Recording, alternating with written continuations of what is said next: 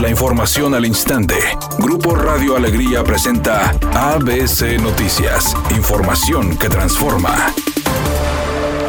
La nueva cepa de coronavirus registrada en Inglaterra no es más mortal, sino más contagiosa. Así lo dio a conocer el secretario de Salud en el Estado, Manuel de la O, quien comentó que la variante identificada en Inglaterra está en investigación y se trata de una serie de 17 mutaciones. El funcionario de salud dijo que el grupo de investigación genómica de Reino Unido detectó la mutación y hasta el 13 de diciembre se habían contabilizado 1.108 infectados, señalando que son comunes las mutaciones de los virus y se estima que se han registrado 4.000 en la misma proteína, pero no todas son lo suficientemente relevantes para generar un cambio de consideración en la enfermedad y su propagación. Con respecto a la efectividad de las vacunas contra el SARS-CoV-2, refirió que las principales están hechas para crear anticuerpos, por lo que la variación no provocaría mayores problemas, pero deberían ser modificadas por los laboratorios mientras se sigan dando las mutaciones, como ocurre con las vacunas contra la influenza.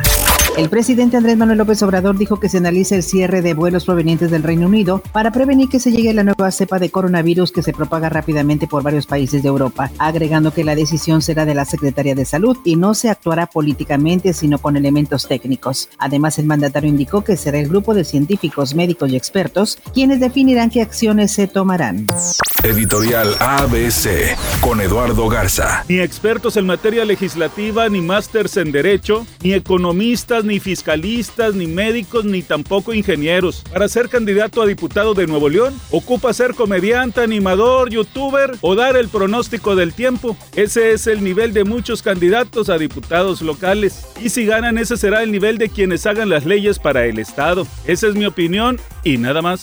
Las alarmas se encendieron en Tigres de cara la final de la Liga de Campeones de la CONCACAF en contra de Los Ángeles Fútbol Club. Mediante sus redes sociales, el cuadro felino informó que André Pierre Guignac y Javier Aquino están en duda para encarar este compromiso programado para este martes 22 de diciembre. Tanto el francés como el mexicano sufrieron de molestias físicas que no les permitieron trabajar al parejo en el cierre de la preparación en contra de los angelinos. Pues ya apareció Gabriel Soto luego del silencio sepulcral en el que se encontraba después de que se dio a conocer su video íntimo a través de las redes sociales. El actor, pareja de Irina Baeva, ya dijo a través de sus redes sociales que no tenía nada que decir e invitó a los espectadores a disfrutar del video. Lo bueno es que lo tomó con humor.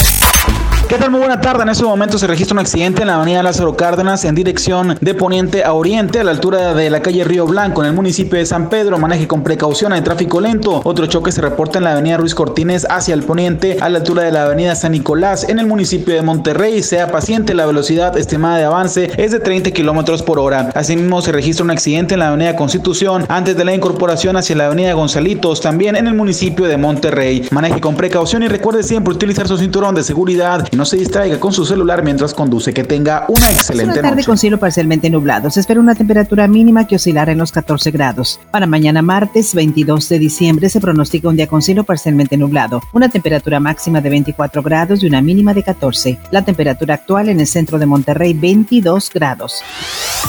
ABC Noticias. Información que transforma.